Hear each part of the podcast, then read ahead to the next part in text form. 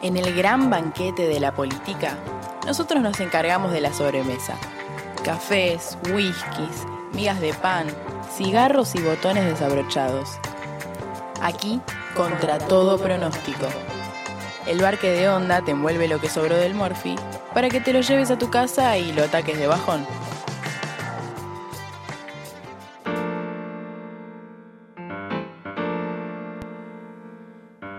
Bien, seguimos aquí en Contra Todo Pronóstico. Qué coyuntural, qué oportuna lo que acabamos de escuchar, la columna que nos regalaron Esteban Pablo y la señorita Bruna sobre, bueno, lo que ustedes escucharon, ¿no? El- la formación del gabinete de Joe Biden y, la actualidad de la política estadounidense, sobre todo en el día, digo coyuntural y digo em, oportuno, porque bueno, acaba de, de hablar hace unos instantes el presidente de la Nación, Alberto Fernández, con el presidente electo de los Estados Unidos, Joseph Biden, que con ese nombre, no sé, no me suena a estadounidense. Joseph Stalin me suena, pero no importa. Hablando de, de Stalin, está del otro lado de la línea la dictadora del oeste, por así decirlo, la, la creadora del gulag de la matanza, la señorita eh, Malena Álvarez. Hola, Male. Hola Facu, ¿cómo estás? Bien, ¿te gustaron los honores que te dije? Te- te- no sé. Siempre, de todos los programas me inventás un título nuevo y cada uno me gusta más que el anterior. Me gusta Dictadora del Oeste, Dictadora de Ciudadela. Claro, dictadora del oeste me suena Fernando Espinosa, pero no importa. Y que parece que viene con vaqueros también. tipo. también, también. Eh, ¿Todo bien tu tarde? Muy bien, La estamos estoy escuchando. lista para, para... Bueno, te, te estamos escuchando con cierta dificultad. Cosas de esto, de, de la virtualidad, ¿verdad? Eh, a ver, contame. a- Sí, te estamos escuchando trabada. Lo intentaremos. No. Lo A ver, a ver, espera. A ver. A ver. Ay, Eh, unas cosas acá en mi estudio casero. Bien, igual ahí creo que, que, que estamos bien escuchándote. Aprovecho mientras te acomodas a presentar a la chica que están viendo aquí en la cabecera de la mesa. Ya la presenté antes, ahora pueden deleitar sus pupilas mirando la luz que irradia. La señorita Abrula, Eh. digámoslo, ¿no? A Vircita García Cantreva. ¿Cómo le va? totalmente. Ah, me encanta. Me encanta estar acá. Qué loco igual, ¿eh? ¿Qué se siente tener el culo apoyado en esa silla roja en la cual se sentó Alberto Fernández? Y todavía no caigo. Total. Eh, tal vez cuando vuelva voy a caer que estuve en, en este lugar. Extrañé mucho este espacio y les extrañé mucho a ustedes también. Me alegro de verles. Bien, Abru se equivocó y pagó. Le cortaron las piernas, pero, pu- volvió. Pudo volver. Pudo volver. A ver, Male, te escuchamos, a ver. No, mentira, no te escuchamos. Uy, para, no, tenía el micrófono silenciado, todo Ah. Ahora sí me escuchan bien. Ahora, perfecto, perfecto. Bueno, te propongo adentrarnos ya en, en la primera parte, porque esto se va a dividir en dos partes. Eh, nos vas a hablar un poquito de agenda, de lo que va a suceder en los próximos días, muy importante. Yo dije, voy a ir a CTP y voy a hablar en la radio, vamos a hablar de, inteligencia artificial, bueno, de, de varias cosas, capaz debates interesantes, pero no podía venir sin hablar este, de lo último, las últimas novedades sobre el tratamiento de la ley de interrupción voluntaria del embarazo. El cronograma de la semana les voy a tirar, que es como un Lola Palusa feminista, Sí, ¿viste? está muy Como que bien. hay que Me encanta. Me gusta el término, mañana- Male. Sí, Lola, claro, Lola Palusa femini- feminista. Mañana martes de 10 a 13 está la presentación del Poder Ejecutivo sobre interrupción voluntaria del embarazo y de 14 a 18 hay exposiciones en el recinto. Todo esto es en diputados siempre, ¿eh? Sí. Miércoles de 10 a 13 y de 14 a 18 de nuevo hay exposiciones. Y el viernes está la reunión para dictaminar finalmente este proyecto, para que bueno, se, se pueda empezar con la parte del el debate y finalmente la votación.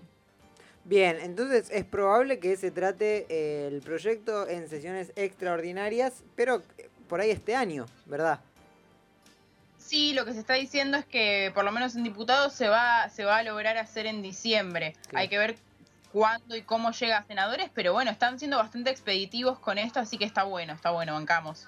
Bien, acompañamos, como siempre, desde Contra Todo Pronóstico, nosotros eh, tenemos una posición tomada al respecto, que es pública, que es eh, el no al ALCA. Em, Malena Álvarez, Vamos a hablar de inteligencia artificial, ¿verdad? ¿Qué, ¿Qué es esto? ¿Por qué me lo traes? ¿Y por qué ya me da miedo decirlo? Y pues. es- no, a ver, para, yo igual, viste, vos, vos viste cómo soy yo, Sí. más cuando traigo estos debates, como que siempre trato de tomar una, una postura positiva. Pero quiero que charlemos capaz un poquito también de, de las cosas que sabemos nosotros de, de todos los días sobre todo esto, ¿no? ¿Ustedes cuánto tiempo creen que falta para que una máquina pueda hacer el trabajo que están haciendo ustedes mejor que ustedes? ¿A, a qué se dedican? Cuéntenme. No, mentira. Este, Facu, vos sos, estás estudiando politólogo y sos actor, este, y además estás en la radio. Yo, si vos ¿Cuánto sabés, tiempo escúchame, si sabés a qué me ¿Qué? dedico, decímelo, porque yo Porque no tengo ni idea. No sé, para, para mí que si yo pongo todo el guion que tiene Facu ahí que dice durante todo el programa, lo tiro en, una, en algún reproductor de texto y, y lo hace, ¿eh? Claro. Sí. No mejor que Facu igual, haría- perdón.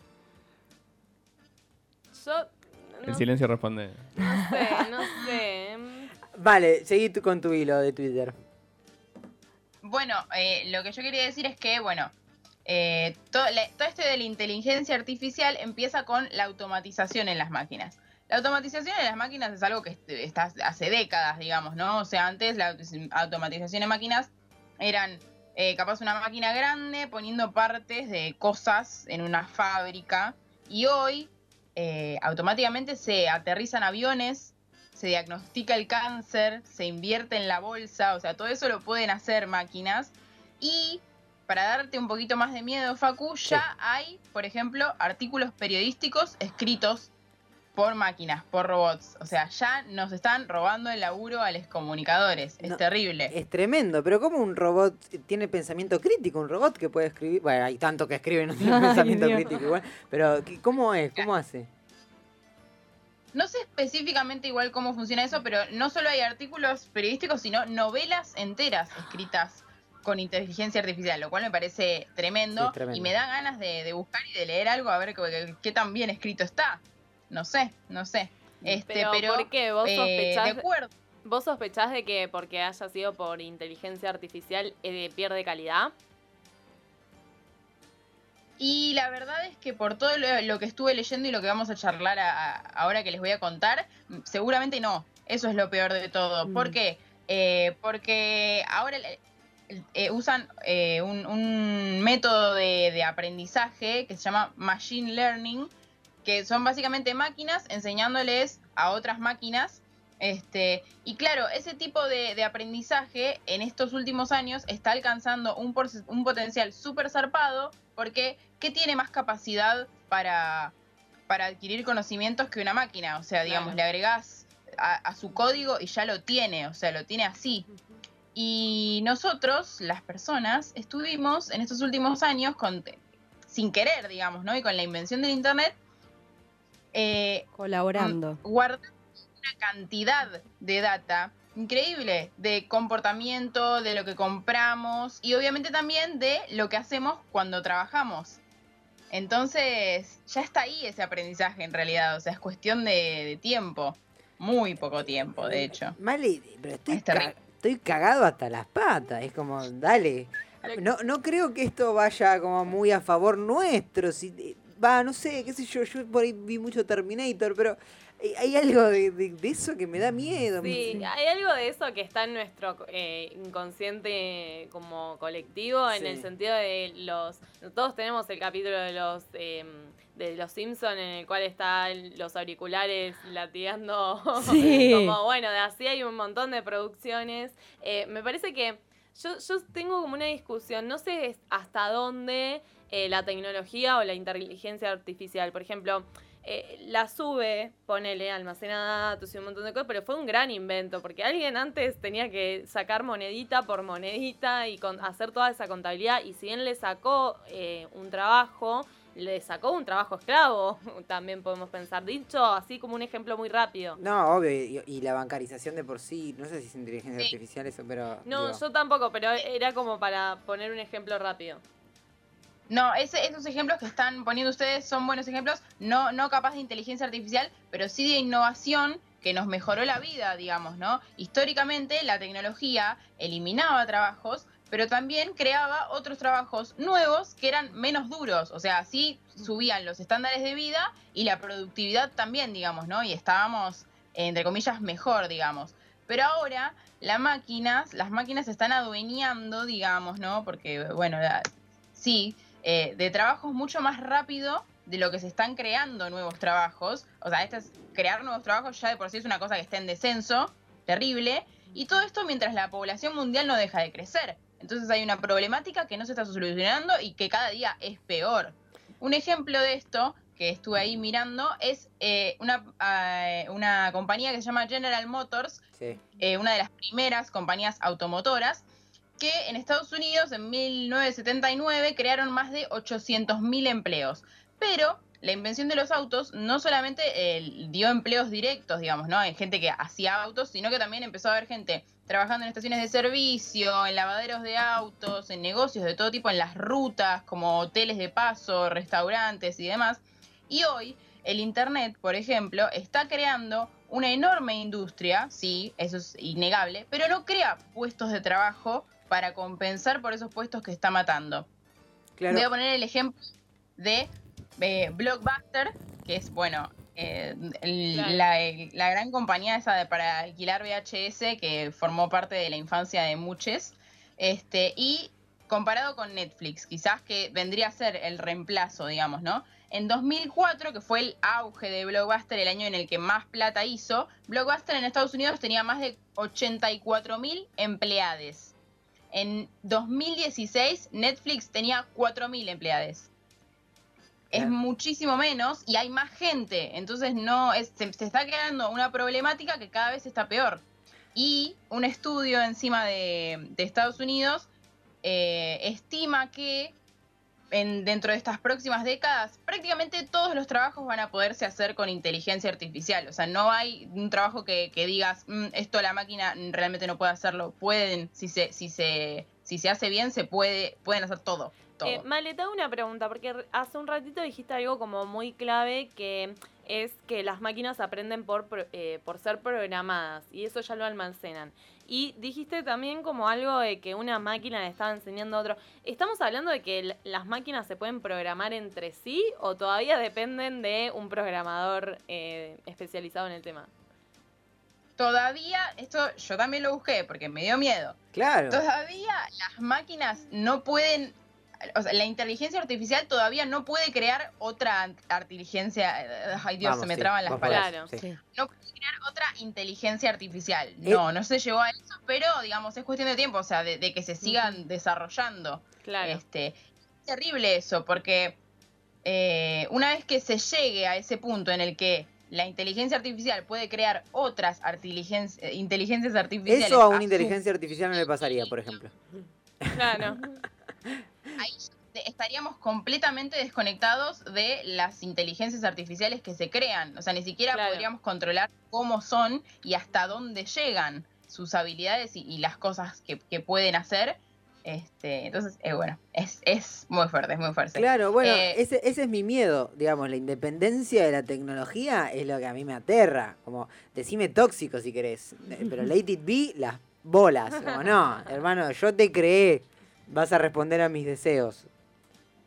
Y volviendo a esto de, también de, los trabajos y de las máquinas este, sacando trabajos, eh, es lo que me, choqueó saber es que hay estudios que dicen que si tu trabajo involucra tareas de complejas en una computadora, de hecho es muy probable que te quedes desempleada antes que capaz una persona que hoy en día sigue manteniendo su trabajo en una fábrica. Porque ahora está muchísimo este tipo de desarrollo de inteligencia artificial de hacer cosas todavía más complejas porque se empezaron a dar cuenta de que las tareas que, parecen complejas están todas armadas de tareas chiquititas y repetitivas.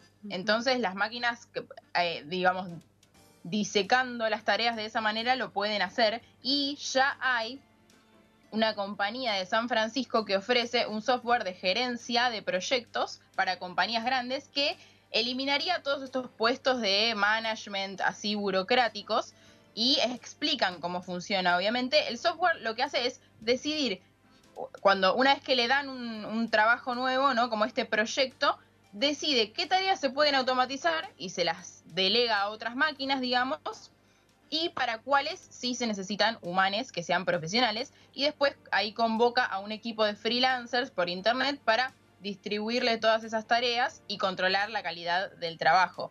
Pero, pero, mientras los freelancers trabajan y sin que lo sepan, le están enseñando a la máquina a que les reemplace la próxima vez, No. porque ella va estudiando todo lo que van hacer. Eso es terrible, es terrible, es terrible. No, no, no, no. Y es muy fuerte esto, porque como dije antes, ¿no? En los últimos años se ve que la productividad aumenta, pero el empleo y los estándares de vida no están aumentando. Entonces, eh, nada, la edad, igual yo quiero tra- traer un poquito de, de positividad, ¿no? O sea, para mí, de verdad, esta edad de la información y de la automatización moderna pueden ser grandes oportunidades para cambiar nuestra sociedad para bien, reducir la, la pobreza, la desigualdad, pero tenemos que pensar en conjunto, digamos, como sociedad, ¿no? Pensar en grande y pensar rápido, porque no es que las máquinas están viniendo, las máquinas están acá, ya están, o sea, Tremendo, tremendo. La, la tecnología es un gran banquete con escasos invitados y aunque sus resplandores engañen,